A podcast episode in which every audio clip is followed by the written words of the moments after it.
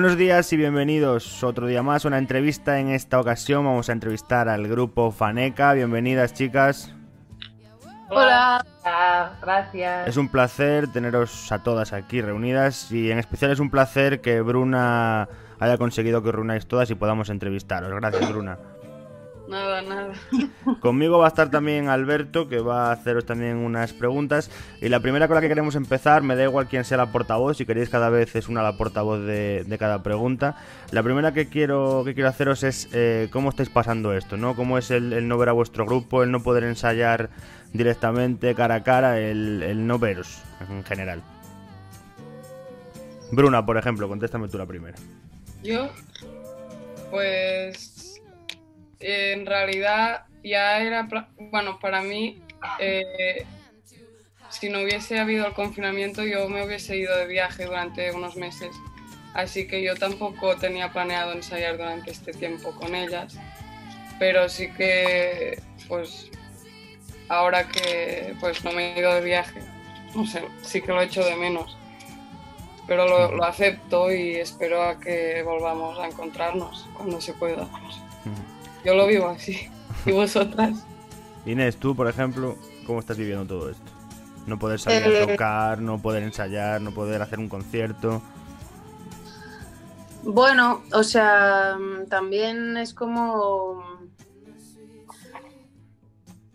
O sea, se echa de menos, pero como más o sea, no lo echo de menos conscientemente, pero sí lo echo de menos. O sea, yo sigo tocando en mi casa y escuchando música y haciendo música y entonces pues la música sigue presente. Y nosotras pues aparte de esta situación tan loca, eh, como que también a veces hemos pasado periodos de como de pausa o de menos actividad y yo creo que todas un poco lo aceptamos y o sea que os adaptáis a la situación sin problema ninguno. Sí. Bueno, ¿cómo... Sí, perdón, dime, dime. No, pues que es un poco irregular. A veces hay mucha actividad, a veces nada. ¿Cómo empezó esto, Anika? ¿Cómo, ¿Quién fue la que dijo voy a montar un grupo, voy a empezar a tocar y me uno a gente y voy voy adaptándome a, otras, a otros ámbitos, ¿no? Porque tú empezaste con guitarra y voz, supongo, pero ahora tienes una violinista, una chelista y una percusionista que también canta en muchos vídeos. ¿Cómo, ¿Cómo es la adaptación de todo, no? ¿Cómo empieza, cómo empieza Faneca o cómo empiezas tú y cómo vas metiendo a gente dentro del grupo? Bueno, yo empecé Faneca. ah, empezaste tú, Anika. Cuando fundé Faneca, bueno. Eh, la que fundó Faneca fue Inés, así que no sé cómo fue. ¿Y que lo sabes? Pues Inés con sus temas. Luego se le, unió, se le unió Bruna al chelo y luego me uní yo y luego se unió Miriam. Y, nada, y ahí estamos. ¿Cómo describiríais vuestra música? ¿Qué estilo de ¿Eh? música tocáis? ¿Qué, ¿Qué estilo de música tocáis? ¿Cómo la describiríais? ¿Qué es? ¿Dónde os encasillaríais o dónde no queréis encasillaros? Vale, ¿dónde nos encasillaríamos? Pues rollo en música folk, progresiva, cosas tradicional, no sé, eh, rock. Miriam, tú... ¿Dónde no? en el pop y el indie, por ejemplo. Lejanos al pop y al indie, ¿no? Miriam, tú... Hablo por mí, no tengo ni idea. Miriam, tú eres la última que entra al grupo, ¿no? Si no he entendido mal. Miriam, tú eres la última que entró, ¿no? espera, Anita, repítame Ay, perdón, que se me había olvidado. Tú eres la última que entró. ¿Qué más has dicho? Sí, que si fue la última que se, que se metió en el grupo, ¿no? Sí, es una pregunta. Que si fui la última que entré, sí, tal cual. Sí, fui la copladilla de último momento. ¿Y ya las conocías de antes? ¿Y entraste por eso o, las conociste ya cuando estaban con el grupo montado y dijeron, bueno, pues te queremos en el grupo, métete con nosotros? Eh, yo te he la pregunta que cómo fue, ¿no? Sí. Pues, sí. Eh, básicamente, eh, Inés y yo teníamos una amiga en común y, y, un día pues coincidimos que estábamos tocando las dos, o sea que yo tenía el cajón por ahí y, nada, pues eh, me preguntó en plan, ¿qué onda? Y yo la verdad que nunca había tocado con un grupo, o sea, solo había estado en clases de cajón y ya, ¿sabes? Como que no tenía ninguna pretensión de nada, solo que de tocar. Y, y cuando Inés me lo planteó fue como, Dios, en plan, qué nervios.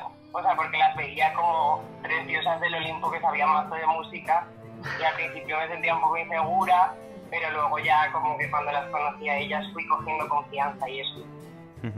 In- eh, Inés, nos decías que tú eras la que la que comenzó con todo esto, guitarra y voz, ¿no?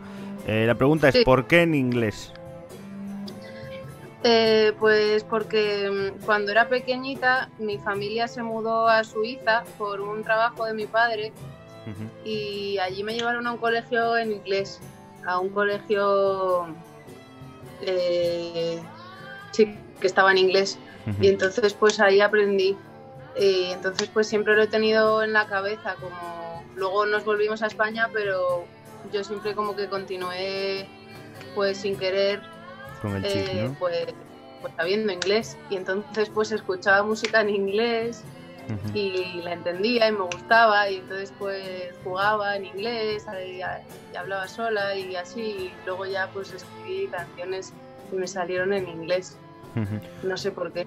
Hemos visto eh, más casos, ¿no? Pero sobre todo que hicisteis un crowdfunding que fue en español, obviamente es entendible que fue para que la gente española, que es la que iba a ayudaros, os entendiera lo que queríais decirles, ¿no? Y llegara a más público. Sí. Y tenéis una canción también eh, compartida con Club del Río, que también es en castellano. Cuando os pusisteis a componer, por ejemplo, la canción del, del crowdfunding, ¿os costó más componer en castellano que si lo hubierais hecho en inglés? Eh, bueno, o sea, yo compongo en castellano también. Hoy en día compongo en las dos y, y bien. Y no es que me, no sé, es diferente, pero no, tampoco es que me... O sea, en cierto modo sí que me, cuest- me ha costado un poco más sacar el español, pero... Pero no, hoy en día estoy cómoda en, en las dos, yo creo. Bueno. Bruna, si tuvierais que fijaros en un grupo, decir, Buah, queremos llegar a ser como, como este grupo, ¿cuál podría ser desde tu punto de vista? Uh, ninguno. Yo creo que cada grupo llega donde, donde tiene que llegar. Yo no tengo ninguna expectativa ni, ni quiero hacer ningún camino parecido al de... Bueno, ahora mismo pensando. Bueno, pues cambio un no poco la pregunta. ¿Qué grupos Ah. puede inspirar? ¿O qué escucháis para decir, ah, mira, esto me gusta, voy a seguir por estos ritmos, voy a hacer estos sonidos? Creo que cada una escucha música distinta. Yo, por ejemplo, mm, a ver, ah, me gusta música tranquila como Danito, más meditativa, Mm, pero en general me gusta escuchar la música de nuestras colegas en Madrid en directo, sus conciertos y esto, creo que nos influenciamos mucho con los grupos de nuestro alrededor de ahora. O sea, que os influenciáis más o nos menos de la gente que está en vuestro nivel, Sí. ¿no? De gente que le escucha, que está en la calle con vosotros, todo eso, ¿no? Sí, lo- los grupos colegas que ahora tenemos, como que de repente nos sale algo parecido o, o no, no sé, como que muchas influencias distintas. Vale, ahora voy a hacer una pregunta que va a tener que contestar una por una, que es, primero Inés, por ejemplo, ¿qué música escuchas, o un cantante, un grupo, o un tipo de música escuchas que dices, buah, esto no voy a contar que lo escucho porque, porque no puedo contar que, que escucho a Justin Ah. Bieber, por ejemplo? Qué guay. Pues, a ver. Justin Bieber? No, Justin Bieber no. Era un ejemplo. Eh, Vale, ¿te has enterado de la pregunta? Nada, ¿cuál es la pregunta? Sí, explícasela a Vale, Miriam. es- ¿Qué, ¿Qué grupo te da vergüenza confesar que escuchas? Ah, vale. eh, a ver, no sé, en estos días de confinamiento la verdad es que he estado escuchando de todo. Eh, por ejemplo, el otro día escuché reggaetón. Eh, fue una, me gustó mucho. No me da vergüenza admitirlo, así que creo que no vale como respuesta. Eh, puse, de hecho, el problema es que no conozco la música de ahora, no sé cómo se llama la gente, entonces escucho una canción pero no sé cómo se llama. y, y me queda un poco anticuada. Entonces puse, me acuerdo que puse en una, para que Spotify me hiciera una radio de estas, busqué, ¿cuál? Ay, sí, la de una vaina loca. Don Omar, ¿no? Y me puse a bailar reggaetón. Y Hostia, pues te tuvo que hacer una lista de viejunos ya casi, porque eso, Sí, Eso no es de ahora, ¿eh? eso de ahora no es, ¿eh? pero luego también me gusta, por eso, por eso, que no sé lo de ahora. Pero luego también me gusta como, eh, últimamente estoy como buscando como cosas de trap y cosas de ahora, pero no sé, nunca me quedo con los nombres. Pero no me avergüenza, creo que pocas cosas me avergüenzarían. A ver, también podría admitir que me gusta Green Day, que era mi grupo favorito de adolescente y el otro día también lo escuché. ¿Cuál, cuál? Green Day. Green Day, Ah, Green Day. bueno, Green sí. Day es un mítico, yo creo, de la adolescencia. ¿eh? claro, pero, Pero yo bueno. qué sé, pues un poco de vergüencilla ahí, pues igual sí que te da, pero vamos, con la Eh, cabeza bien. Anika, tú, cuéntanos un poco qué música te avergonzaría poder escuchar. No tengo ni idea, es que tampoco me da vergüenza. Bueno, vergüenza no, música que normalmente no escucharías o en tu círculo no se escucha y que la que lo cuentes impactaría de hostia, escucha esto, qué raro. No, es que yo no, no sé. O sea, escuchas de todo, más o más. menos, ¿no? Es que no, no sé. Tengo que pensar esta respuesta. Bueno, voy a dejártela pensar mientras le pregunto a Bruna y a Miriam. Sí. Bruna, tú. Yo también necesito pensar. Es muy rara esta pregunta. Pues házela a Miriam, a ver si me escucha. Miriam, va. A ver, pues a mí me da un poco de vergüenza eh, escuchar, o sea, escucho en plan cantautores que le molaban a mi madre, o sea, típico que te ponía en el coche tu madre pequeña y que ya están un poco pasados de moda, ¿sabes? Pero bueno, que siguen siendo igual de buenos. Rollito Aute o rollito siempre así, que son unos como sevillanos en plan a mi manera, ¿sabes? O rollo como clásicos flamenquitos rumberos en plan zarandonga y esas cosas. Y el otro día, como para bailar, en plan, como que ahora en la cuarentena me apetece bailar, ¿no? Y, y claro, como no sé muy bien qué bailar porque nunca escucho música de baile, plan como los clásicos del reggaetón, en plan, que escuchaba con 15 años y que me motivaban un montón en las discotecas, en plan, yo soy tu patita, y esas movidas. Míticos, No está mal, no está mal. son clásicos. Vale, yo ya se me ha ocurrido. Anika ya se vino arriba, a ver. Vale. Anika. Sí, yo acabo de pensar, es que en realidad no me avergüenza, pero se me ocurre que puede, puede valer. En plan, yo cosas muy horteras, que son las que las que pincho a veces cuando en mi faceta DJ, Hmm. en plan, rollo electroflamenco, super hortera, como tecno flamenco y cosas así, Hmm. muy... Los chichos, ¿no? Muy Los estrambótico. chichos, bacaleo, vario, en general. Fly Vale. on the wind tonight. Pero tampoco es algo que escuche cada día, pero es, es una faceta que me gusta y igual sí que puede sorprender o algo así. No Bruna. ¿has decidido qué puede ser? No, todavía no. Todavía estás pensándolo, ¿no? Sí, ya cuando tal lo, lo digo. Vale.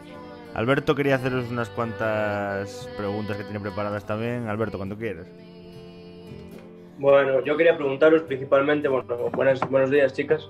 Quería preguntaros a ver cómo estáis eh, aprovechando, si estáis aprovechando de alguna forma este tiempo que hacer proyectos en conjunto entre las cuatro o por vuestra cuenta estáis haciendo algo. Eh, empezamos con Inés, por ejemplo. Eh, entre las cuatro no estamos haciendo gran cosa, excepto, bueno, igual es un poco sorpresa, pero lo podemos contar. Contamos nuestro proyecto sorpresa. Venga. Vale. Eh, tenemos eh, ahí pensado hacer un fanzine Mola. y, y yo, chachán, Ah, yo pensaba que iba a ser otra la, la sorpresa. Yo pensaba que iba a ser una sorpresa gorda, ah, no, hombre, no, pero es que eso no estamos haciendo nada. Bueno, algo se gestiona. Exactamente, exactamente. Eh, y yo por mi cuenta sí estoy haciendo muchas cosas porque no puedo editar muchas canciones todo el rato. ¿Y tienes pensado el hacer música por tu cuenta? Bueno, a todas, os lo preguntaré por, por vuestra cuenta o todo lo pensáis para hacerlo con, con el grupo. Pues me alegra que me hagas esa pregunta, Alberto, porque voy a grabar un disco eh, de mis propios temas en solitario, así que sí, en ello estoy. Bueno, pues te, te volveremos a traer aquí cuando lo grabes entonces. A Vale. título personal. Y, y tú, Bruna, estás trabajando en algo por tu cuenta o a qué estás dedicando estos días de, de encierro? Eh, musicalmente, hola. Musicalmente hablando, eh, estoy tocando con mi familia a veces porque también son músicos, pero sin ninguna pretensión, solo para tocar.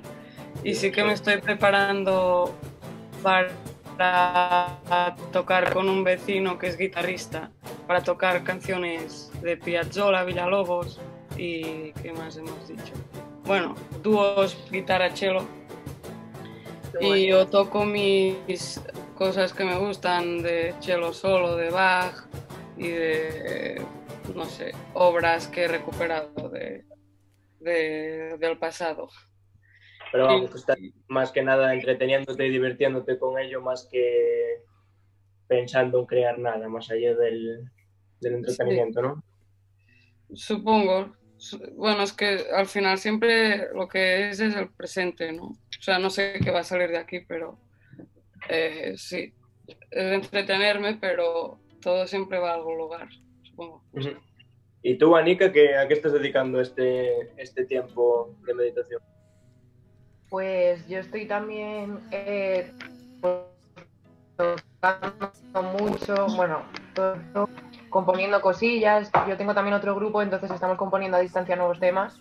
O sea, de yo compongo un tema, él compone otro, nos juntamos, cosas así. ¿Y, de qué poco- estilo es el otro grupo con el que estás? Perdón que te interrumpa. Sí, pues un poco el rollo gypsy, pero de todo un poco también, así. Ujú. Em, Vamos, con cosillas. y nada, eso sí que. Es un estoy dúo, bastante- guitarra viola. Sí. Estoy bastante entretenida con eso, como con, con los temas nuevos y preparando cosas que tenemos ahí pendiente de sacar vídeos, organización varias, o sea que, que en eso estoy bastante atareada. Y le puedes transmitir esta pregunta a Miriam, a ver cómo ella está aprovechando su ¿Te la tiempo. pregunta, Miriam? Sí, sí, sí. Eh, sí, yo también estoy. mm, Estamos justo ahora sacando un crowdfunding con un grupo de rap y entonces pues básicamente estoy escribiendo mucho y mm, bueno y haciendo otras cosas de la cuarentena pero bueno sí dando el coñazo por las redes eh, es mi es mi mayor oficio ahora mismo para que colaboren en el crowdfunding y, mm, y eso y como haciendo o sea escuchando bases propuestas para el disco y eso y, y sí escribiendo rap más que todo Ujú. Perdona que te eh, interrumpa, ¿alguna Albert. vez Perdona que te interrumpa. o sea que eh, hablabas antes, Miriam, de que hasta que conociste a Inés no empezaste a tocar en un grupo porque te daba vértigo y ahora te Faneca te metió en el rollo y ya a por todas, ¿no? Te soltaste Claro, y venga. en el escenario ya ya, ya, ya es tu casa no.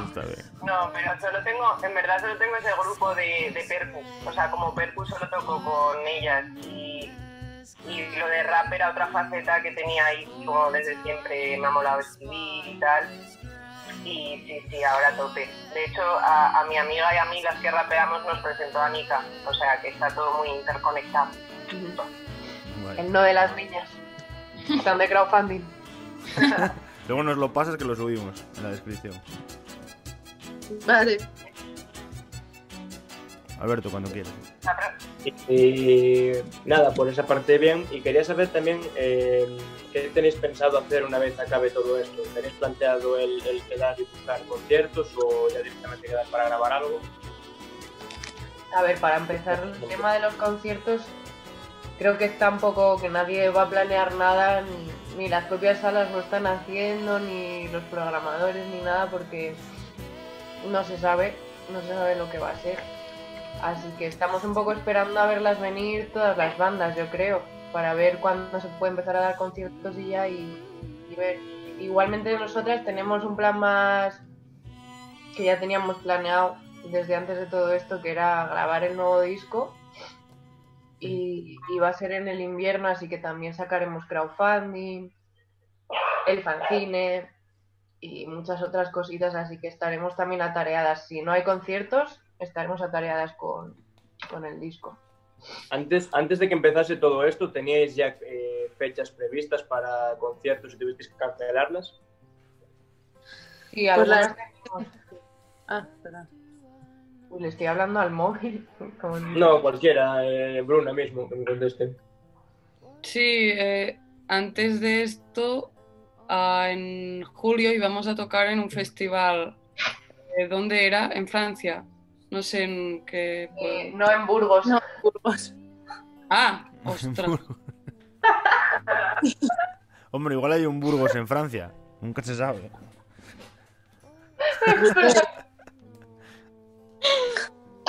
Bueno, que conteste otra. Es que Bruna no se enteró muy bien, porque como Bruna va a estar de viaje, pues eh, eso, no teníamos mucha actividad programada. Pero bueno, eh, íbamos un- a Burgos, pero Bru- Bruna desde Francia y las demás en Burgos, y vamos a hacerlo por Zoom. Bien, bien, bien, bien. Dios. Y que eso me pregunta, además de, de vosotras cuatro, ¿tenéis eh, más personas que estén junto a vosotras ayudando, ya sea eh, pues a organizaros o a, a las grabaciones, todo eso, o trabajáis vosotras cuatro solas? Autogestión, somos, de momento somos nosotras cuatro y ya. Vamos, ¿Qué? ¿Qué se escucha? Digo que intentamos, intentamos un poco lo de lo de lo del manager y eso, pero no, no funcionó. Las cuatro nos apañamos bien, por ahora. Mejor. No lo dices a nadie. Ni con estudios ni con nada. O sea, un día grabáis algo con un estudio y otro día con otro. No, no tenéis ninguna preferencia ni, ni nada, ¿no? No. No, va a surgir. A ver, es que tenemos tanta gente así alrededor que graba y tal, que yo qué sé. Que vas probando un poco de todo. Claro, están todos bien. O sea que cuando surge, cuando surge una ocasión de grabar en no sé dónde, pues es en no sé dónde. Pero Guay. Sí, y después como que a la vez, a la, bueno, cuando llega la hora de mezclarla, sí que estamos allí pues para compartir cada vez, como nos graba gente distinta, decirles, queremos que suene así, ¿sabes? Como Ujú. compartir cuál es el sonido que queremos y cada vez pues es hacerlo. Vais, ¿Y vais probando con distintas personas y buscando, buscando sonidos nuevos. Sí. ¿Y qué tal fue la experiencia de, de grabar, no? Porque no es lo mismo tocar en la calle, irte a un concierto que meterte a un estudio. Nosotros tenemos un grupo también y cuando nos metemos en el estudio siempre aprendemos casi el triple que estando en la calle porque ves dónde fallas al ver la grabación, ves dónde... ¿Cómo es esa experiencia de, de entrar en el, en el estudio para vosotras y, y ver todo poco a poco y con calma? ¿Quién contesta? La que queráis. Anika, por ejemplo, que la veo expectante ahí. es que estoy encargada de mover el Ya te móvil. veo ya. Eh, eh, ay, mierda, no me he enterado, joder. La pregunta del estudio, que qué había supuesto de grabar en el estudio. yo puedo contestar, porque es que nuestro Venga, disco sí, fue un Inés. poco raro. ¿Sí? Pues dinos tú, Inés. porque el disco de Faneca en realidad eh, cuando lo grabamos no estábamos tan clara la formación de nosotras cuatro. Era más como una cosa de Bruna y yo.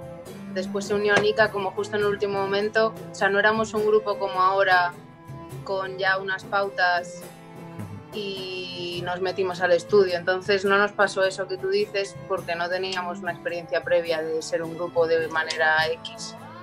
Entonces, en realidad, nosotras como grupo hemos empezado después del disco. O sea, que el disco fue Eh, un poco el- sí. la toma de contacto entre vosotras para, para empezar y lanzar. Sí, más o menos.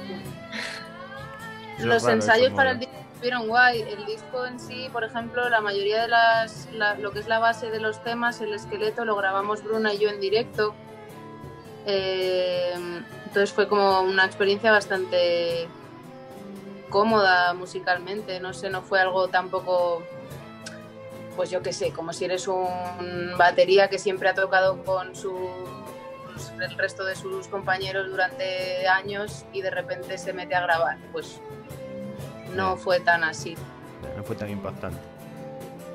Pero fue curioso, claro, es muy, es muy curioso. Y luego sí que siendo paneca de las cuatro sí que nos ha pasado, de que de repente hemos grabado y, y de ahí hemos aprendido cosas como, hostia, qué raro este sonido, o nota mental, la próxima vez hay que como pensar más la preproducción, o, o como eso que decía un poco Bruna de cómo queremos sonar, porque si no, claro, luego está mucho en juego cómo, cómo trabaje la gente con la, que, con la que te metes y no sé, como que acabas aprendiendo de tu sonido al final por fuerza, porque muchas veces tocamos y no lo pensamos, ¿no? Como que suena lo que suena, no sé, nosotras hacemos lo que nos gusta o lo que...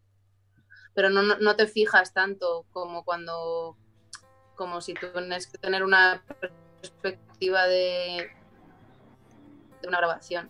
Te obliga como a fijarte más en música. Mm. El otro día hablando con Bruno nos comentaba que, que era música en la calle y que a ella le gustaba ¿no? ese feedback de, de estar en la calle. ¿Disfrutáis más de tocar en una calle, una tarde que os ponéis de acuerdo para tocar o un concierto quizás es más, más interesante para vosotros? Bruna, que levanta la mano, que conteste, por ejemplo. Sí, que cuando hablaba de esto, eh, no hablaba de Faneca. Bueno, hemos tocado la calle en conciertos y algún día también Ah, así, vale. una tarde. Pero yo hablaba de otros grupos que, que sí que lo hacíamos más como cada fin de semana.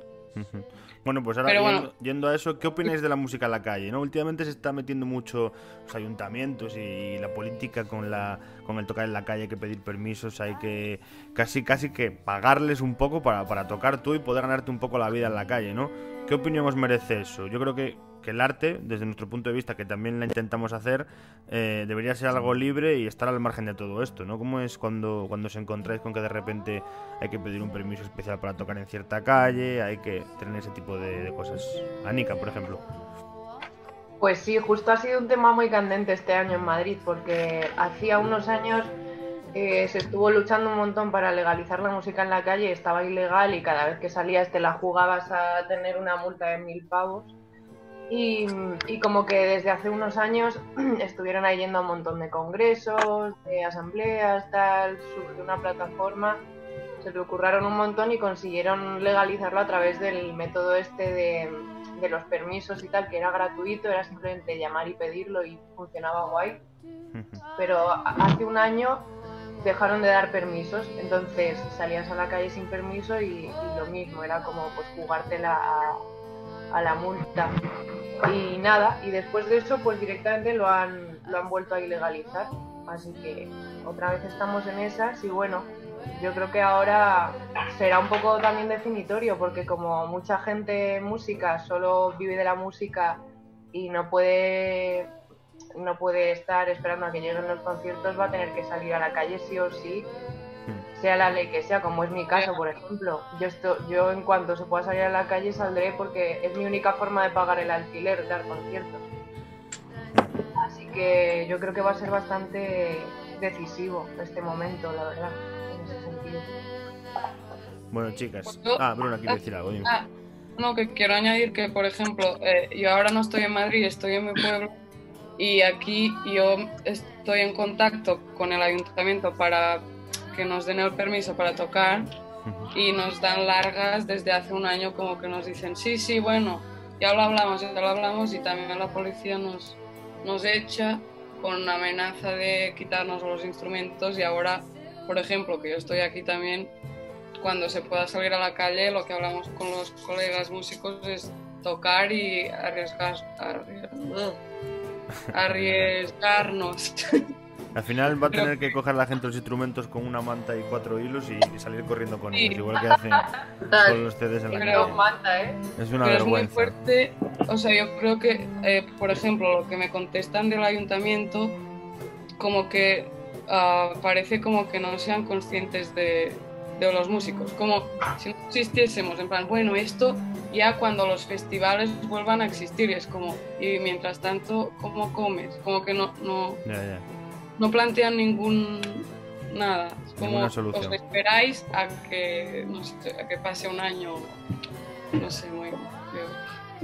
Un año sin comer. sentido. Sí, claro. Eso sí sentido. Y luego las ayudas que han sacado son para la gente de siempre. Y siempre habrá un 80% del sector musical que está olvidado, que no existe, que es ilegal. Ya. No tiene ningún sentido, es que está todo hecho mal de cero. Está hecho mal desde el principio y sobre todo porque yo creo que eh, está muy bien que tú quieras eh, que un bar, por ejemplo, pague una licencia a la SGAE o pague ciertos tipos de comisión por usar su música para lucrarse a fin de tener una empresa, ¿no? Pero cuando tú eres un particular que está tocando en la calle y que vive y su sustento es ese, creo que hay que, que pormenorizar un poco el que, el que esa gente pueda vivir, ¿no? Porque al final, eh, si tú estás en la calle solo viviendo de eso, y como por ejemplo dices tú, Anika, es tu sustento y te dejan tres meses sin ello, al final es un leñazo que para la economía de ciertas personas tiene que ser. Vamos, el otro día hablábamos de hecho de que. No sé si estaba con nosotros Bruna cuando lo hablamos, lo de que los políticos que tenemos en España ya, al margen de partidos, de derecha, de izquierda, de lo que sea, no se dan cuenta que tienen una población en España y, una gente en su país que, está siendo demasiado educada. Se hablaba de cómo en, en Italia, en el sur, la gente que vivía de la música salía a las calles a reventar hasta las hasta las fachas, o sea, hasta fachas, los cristales de los supermercados para poder comer porque no porque no tenían ni un puñetero duro, ¿no? Para vivir. Y aquí en España la gente está portando verdaderamente bien cuando podía salir a la calle sin un euro y decir, pues a mí me da igual ya todo y la lío, ¿no? Y no se está haciendo. Yo creo que, que eso es de admirar y que, y que había que, que darle un poco más de ayuda a la gente de la música, porque yo creo que os la merecéis, porque además pasear por la calle y escuchar a la gente en la calle da la vida, yo creo. Totalmente. Los meses que ha estado legalizado lo de la música ha sido una maravilla porque ibas por el centro y había grupos con batería, unos grupazos tocando, podías verte unos conciertazos en cada, en cada esquina y eso la gente estaba más alegre en la calle. Pero claro, pues parece que no, que no, no renta que la gente esté contenta en la calle. No, pero además, además la movida, tú dices del tema de las GAE. Las GAE las tienes que pagar si utilizas música de otras, de otras personas, Enrique. Pero si ellas, por ejemplo, tocan sus propios temas, ¿qué, qué inconveniente hay? Si están haciendo su música en la calle y manifestándola cuando quieran. Pero precisamente por eso lo digo, lo digo porque no hay un impuesto sobre la música con el que puedas decir no puedes salir a tocar tu música, ¿entiendes? Por eso me parece, me parece un atentado pues. contra la música que, que tu propia música no la puedas ya ni tocar, donde quieras, ¿entiendes? Porque si a un vecino le molestas a las 12 de la noche en su portal y quiere dormir y está tocando una batería, pues me parece justo que pueda llamar a la policía y decir, oye, ¿qué pasa aquí? Pero que a las 5 de la tarde haya un grupo tocando y exhibiendo su música me parece, vamos, un ataque ya. No Claro, puede si la cosa es que la plataforma esta de música de calle que hubo en Madrid se estuvo reuniendo con el ayuntamiento precisamente para organizar unas normas que, que fueran beneficiosas tanto para la gente de música como para la gente no música, como de establecer un horario, establecer un límite de horas, pues como no estar, creo que eran más de dos horas, una misma persona o un mismo grupo tocando en el mismo sitio, cosas así como para pensar también en las vecinas y en que fuera algo que, que todo el mundo estuviera cómoda en, en el- en ese pacto. O sea que en ese sentido tampoco es que haya sido ese el problema, simplemente ha habido un momento en el que han dicho, pues ya no, y ya está. Ya no, porque lo que cobra esa gente no, sentido, no paga yo creo impuestos. que justamente el- la música en la calle es bastante una cosa definitoria de la sociedad, como que, que haya música en la calle de forma libre y, y que la gente esté a gusto con eso, creo que es una cosa bastante simbólica de que de, de un cambio de sociedad, ¿sabéis? Sí, sí, sí, estoy contigo.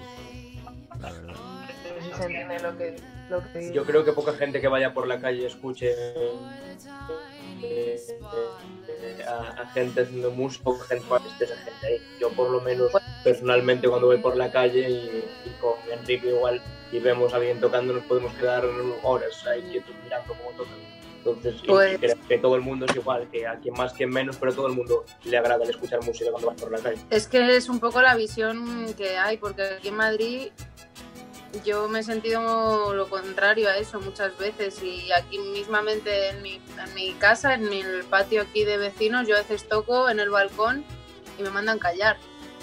Y, y, sabes, la gente está amargada o la gente te ve más como un- una molestia, un parásito, o sea, es un poco la el concepto como de el mendigo, ¿no? En plan, fuera de aquí, escoria, que estás pidiendo dinero y no, es- no es como te estoy regalando mi arte y tú incluso, pues por supuesto, me puedes agradecer mediante una moneda, sino estoy aquí molestando pidiendo una moneda, es como, sí, sí. no sé, una concepción ahí un poco rancia que yo por desgracia sí que la, la he vivido bastante aquí en Madrid, o sea que...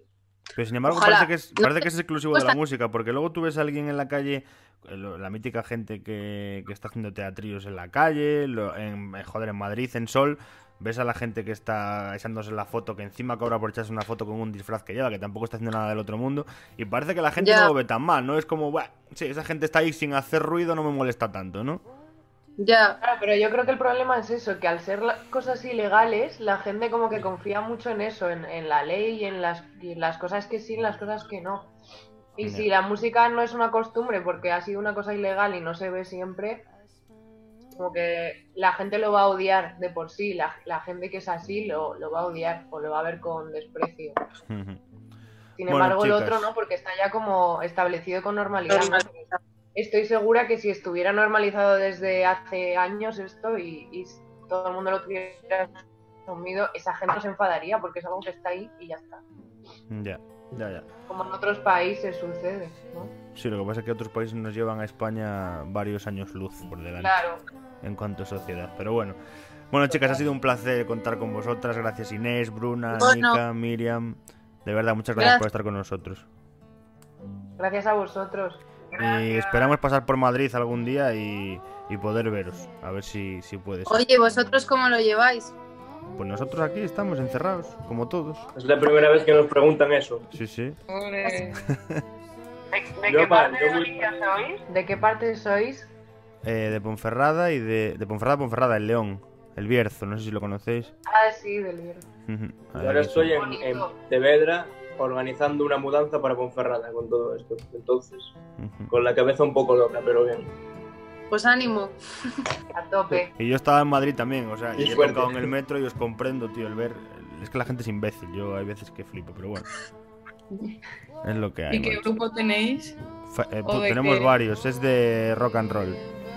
Lo que tenemos nosotros.